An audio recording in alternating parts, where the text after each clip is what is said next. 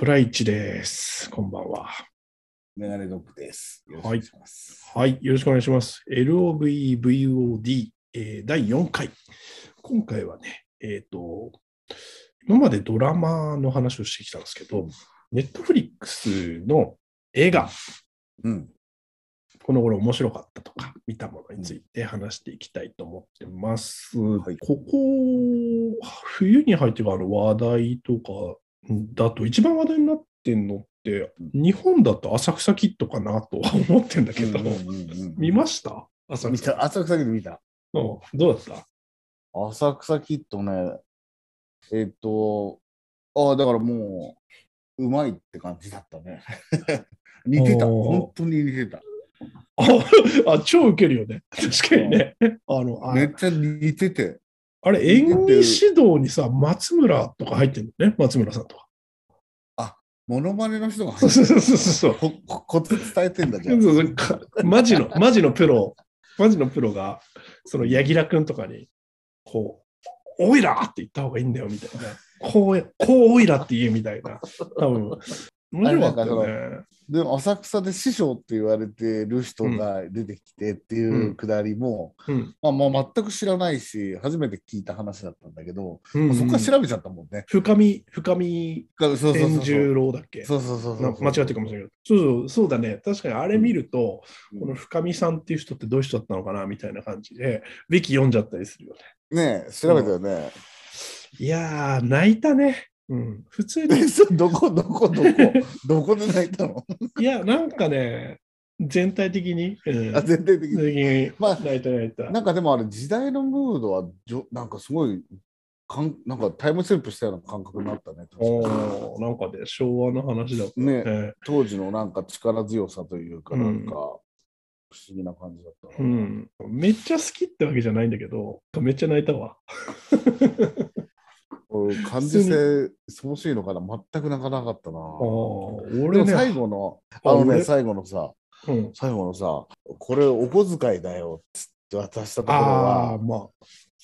すごいなと思ったね。いや、でもあれを、なんていうの、もともとさ、だってこれって、その、北野武さんのさ、書いた作品があるわけじゃん、浅草うに。ん、浅草とね。多分そこが、いわゆるトロっていうかさ、メインだよ。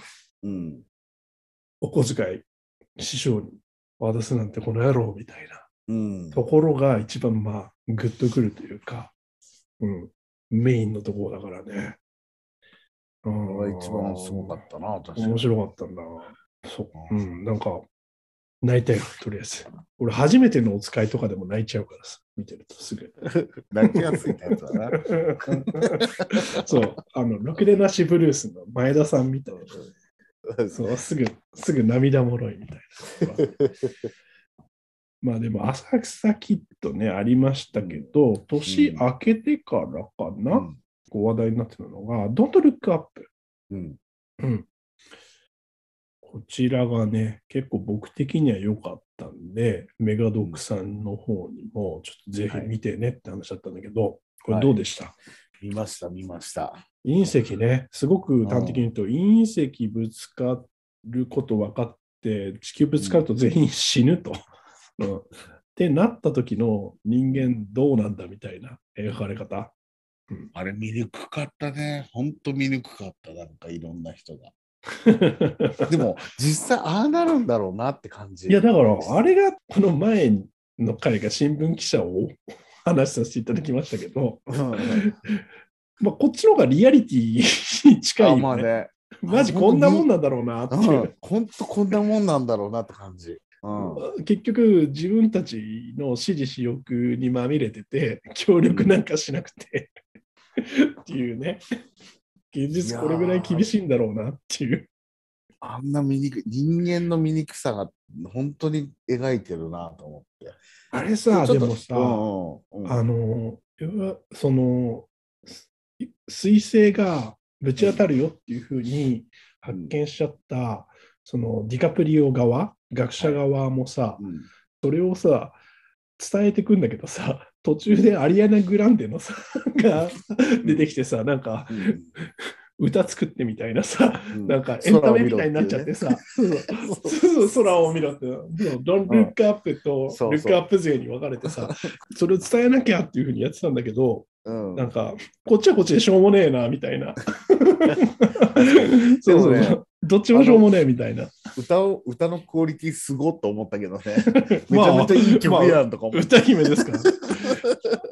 アリアナ・グランデとそのバカップルみたいな、この、なんか愛してるよみたいなやり合いがうんニュース番組であるのか、あの、キットカディがね、あの、ヒップホップの大物の2人でカメラ出演してるっていうのはめちゃめちゃ面白いなって思って。本当かよっていうのと、うん。あの博士がうん。あの不倫するっていう、本当かよだな。いや、でも、そこ、俺結構見どこっていうか、あの、博士もうん。すごい、あ真面目な人なんだろうし、うん。人類にこれ伝えなきゃって思ってんだけど、うん。真面目とか正義とかだけじゃなく、こういう部分もまああるよなっていう感じが、俺はすごい面白く見たけどね。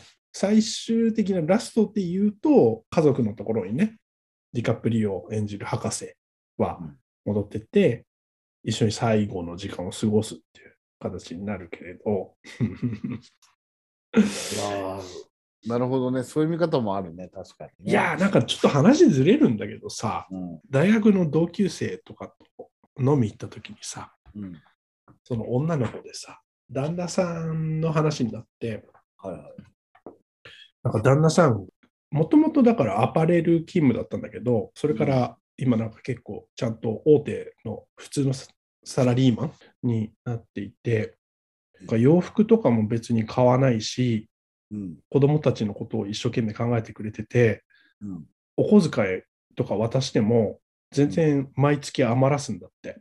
私なんかにとってはす、うんもったいないぐらいのすごいいい旦那さんだっていうふうに、うん。こう酒飲んでる時にみんなで話を聞かされて、うん。俺と友達その男友達で、うん。なんかマジ気持ち悪いなって話になって。だってそれさ、なんかロボットみたいじゃん。まあ人間味がないよね。人間味がないんだよね。うん、うん確かにね。うんだから、すげえ浮気とかしてんじゃねえみたいなところに落ち着いたんだけど。小遣小遣い余らす浮気する。うんめちゃめちゃ効率いいじゃん。そうそうそう。めちゃめちゃできるやつみたいな。いやでもさ、人間味ですよ、本当今言ってもらったように。うそんなさ、そんな人さ、全然面白くなくない？う んなるほどね。その、不倫がどうとかっていう話じゃないけど、その深みが出るね、確かうにねん。、その芸能人とかも藤田ニコルちゃんっているじはいはゃん。うんい。いますね。あの子がなんかパチンコの台新しいの出てううちに行きたいみたいな感じで言ってたのが、なんかがっかりしたみたいなことを書かれてたんだけど、俺そういう人の方がすごい好きで、人間味ね。うん、パチンコでも打たなきゃやってらんねえよなと思って、芸能人なんか大変だろうし。うんうんそうそうそう。カプリオは俺はハリウッドスターの中で一番と言っていいぐらい好きなんだけど、うん。喜怒哀楽をさ、表現させたらさ、あの人の 右に出るものいないなと思ってるね。すごいよね。すごい表現力っていううか、ん。うん。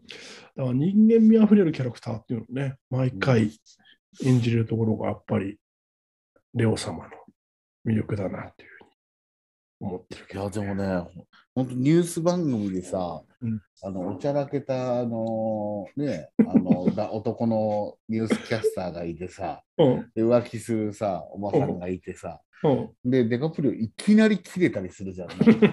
そうだどうした急に切れんのよね。どうしたと思うもんね。わかるわかる。俺もね、どっちかっていうとそっち寄りだから。いきなり切れる方だから。普段ね、比較的温厚な人間に多いね。うん切れどころが急に切れちゃうみたいな。そう。いや、でもね、面白かったな、やっぱ。その、実際ね、うん何にもできないんだろうなっていう。いや、本当そうだね。だから、あの金持ち出てきたじゃん。すげえ金持ちが出てきて。すげえ金持ちってどこで？すごい金持ちがさ、あのほら、軌道をずらすための、なんかお装置。いわゆるビル・ゲイツ的な人ね。なんか OS 作ってる人でしょ。そうそうそうそう。スマホの OS なのかわかんないけど、その作っている、いわゆる大金持ちみたいな人をうん面白かったよね。面なんか白かっ、た。ああ、なんかでもそういう人は今資産持ってるから、こういうふうな、なんていうの、選ばれた人間として、最終的に脱出が、うん、いくのかな、みたいな。そのきあれだよね、あの、ディカプリオとかは、まあ、言っちゃうと最終的にその地球滅亡という形で人類と一緒に亡くなっちゃうわけじゃない。うん。でも、その、いわゆる金とか権力を持ったやつがさ、脱出してっていうさ、救いはないんだけど、まあなんかリアリティというか、そうそう。うん、面白いよね。しかもあの時代背景ってさ、現代だよね。そう、超現代だよね。その SNS とかでね、うん、拡散してる感じ、ね。うん。めっちゃ今なんだよね。今だよね。だからうんそれで、逆に言うとああいう脱出の方法って今の時代にできるってことなのかできるんじゃない？だってさ、あの、歌で歌われてるじゃないですか。僕らが生まれてくるずっとずっと前にアポロ11号で月にたどり着いたんだよっていうふうに言われてますから。本当かどうかは知らないですけど、うんそうだね、宇宙には行けるだろうからね。そうか。なんか変な冷凍みたいな、全みんな全裸になってたじゃん。なんかうん。で全裸で、なんか、うんなんかに地球とたとても似てるようなあの島に、うん。星について、ビーって外出て、うね、みんなさ、裸でさ、びっくりしたのが、おじじいとババアだけやんと思って。そう。そう。でども、んだからまどんどんどんあ、ああ、だからそこを描きたいんだろうね。そこの。あそこで子供とか、さ、未来がある人間を連れてくってわけじゃなく、で、うん天地創造みたいなさ、ところ。もはやじじいババアだったけど、そうそうそう。もうなんか、本当だからブラックコメディっていうか、いやーでもね、面白かったなと思って、いや、その今コロナっていう時代があって、映画館になかなか行きづらいっていう現状はあるんだけど、これがなんか映画館に行かなくても、うん。うん、このクオリティのものがは配信されてるっていうのはすごい話だなってそうだよね。いう、うん、ある意味ラッキーではあるんだけど、まあコロナ自体はね、うん。良くないことですけれど、いろいろ形が変わってるなっていう感じで、面白かったですね。そう、もう一つだから、そのメガドックにこれ面白いよっていうふうに俺のお気に入りでお話ししたのが、これは去年なのかな、僕たちはみんな大人になれなかったっていう、日本の映画ですね。これもネットフリックスと。で森山未来君が出てるやつね、森山未来君が出てるやつで、とか萌え柄さんっていう人の小説でうん、詩小説みたいな形なんだけど、73年生まれの人なんだよね、この人。だからちょっと僕らよりも、だから73年だからもうすぐ50歳の人、だからちょっと上なんだけど、やっぱなんかその若かりしが90年代の話が書かれていて、うん。まあちょっとその辺ね、個人的に好きっていうか、うん、まあ90年代を知ってる人間としては面白いなっていうのと、うん。同年代だなっていう感じだったうんだけど、ん伊藤、伊藤、伊藤さ、さ、さいりさんかな？さゆりさんかな？あれだよね。M1 とか出てる。はいうんオズワルドの伊藤君のそうそうそう。妹さんだよね。妹さんうん。いや、あれ？って思って。どうしたの？おやおや？って。おやおや？っていうシーンがあったでしょ。だってああ、あの、濡れ場ってことですよそういうこと。いや、そう冷静に。おやおっぱいでおやおっぱい出てるなみたいな。そうそうそうそうそう。うんえ？と思って、これ、こあれそういう人だったんだと思って。いわゆるだから女優さんだよね。うん。うん。いや、なんかね、ま、他の作品とかでも脱いだりとかしてるらしい、らしいよ。俺もだからそれは、おっと思って、うんうん、ラッキー？みたいな感じはあったんだけど、割と結構衝撃だったかもしれない。それが一番なんか印象に残ってた。ああ、確かにテレビとかで拝見する感じだとそういう、そういうイメージはないもんね。なよね、うん。ああラッキーおっぱいでしたね。どんな、ラッキーおっぱいやで。いや、でもね、なんていうの、いえ、やいいいいんだよな、なんかその、うん。なんていうの、ある程度さ、主人公はさ、大人になってさう、ん。社会的な立場も手に入れてるわけじゃうん。ない。うん。だけど何か、なんか、なんだろう、その昔の彼女に、うん。それってふ結婚とかするのってすげえ普通だねみたいなことを言われたこととかをすごい引きずってて、うん。うん、でもその彼女は別に結婚とかして子供とか産んでてすげえ普通な生活しててみたいなのを Facebook で見るみたいな。ああ、なんか、うん、リアリティだなっていう、そこの部分はね、まあまあそうだよね。そうそうそうそう。そこを引きずっちゃってる人と、うんうん、なんかあ、いわゆる思ってたんと違うっていう。違う、そうそう。こっちはそう思ってたんだけどっていう。あれなんだよね。すごく怖くなるのが、うんやっぱその主人公って最初出てきた時って、うん本当に何者でもなくて、うん若い頃ってそうだと思うんですよ。うんうんまあ箸にも棒にも引っかかんないっていうか、多分工場みたいなところで働いてて、そこから、あれ美術制作会社だよね。多分テロップを作テロップ会社だね。ううん。ん、萌え柄さんってそこ、そういう会社さんに勤めてながら、その小説えを。自分の話なの？そうそう。だ。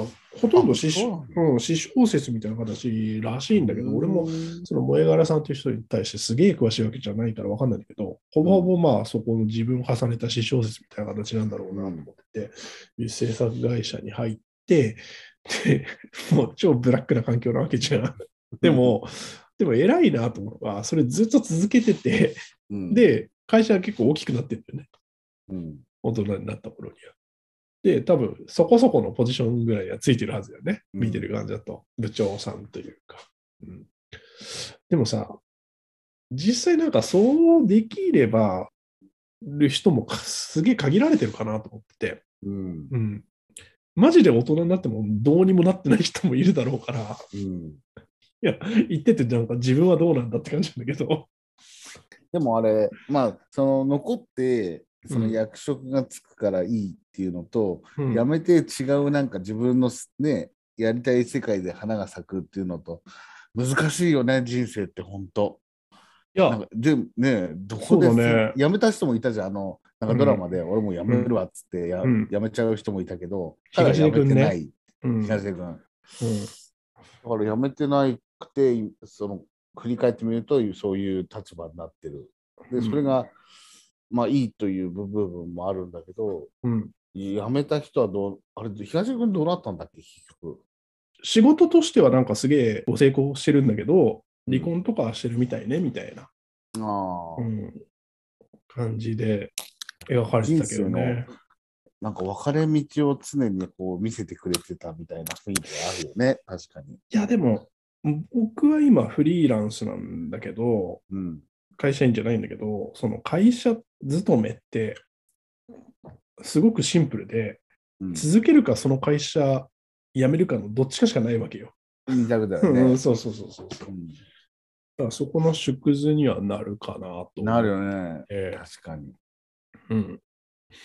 まだあそこに書かれてる人はなんかある程度成功してるから、まだいいんだけどね、その最後にその出てくる昔の友達みたいな形で、なんあかの不老者みたいになっちゃってる、そう、スナックやってた、みんな私のこと置いていくのよみたいな感じで、あの、主人公に絡んでくる友達とかいるんだけれど、実際ね、そういうことも多いだろうし、いや、何者にもなれなかったっていうのは、ほぼほぼ99%の人が思いながら生きていくのかなというふうに。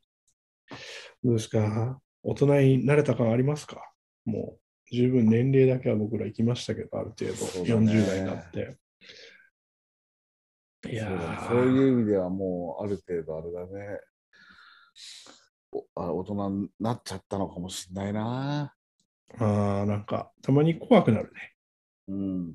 なんか大人の定義はあのもしかしたら難しい定義かもしれないけど、今の流れの大人であれば、ちょっと寂しいね、そうするとね。大人になるってことは。うん、いや、なんかね、最後の、作品の最後の方で、そのコロナになった以降の打ち合わせが描かれてて、あれなんだよね、クライアントから、これなんか、企画書の内容と違いますよね、みたいなこと突っ込まれてて、うん。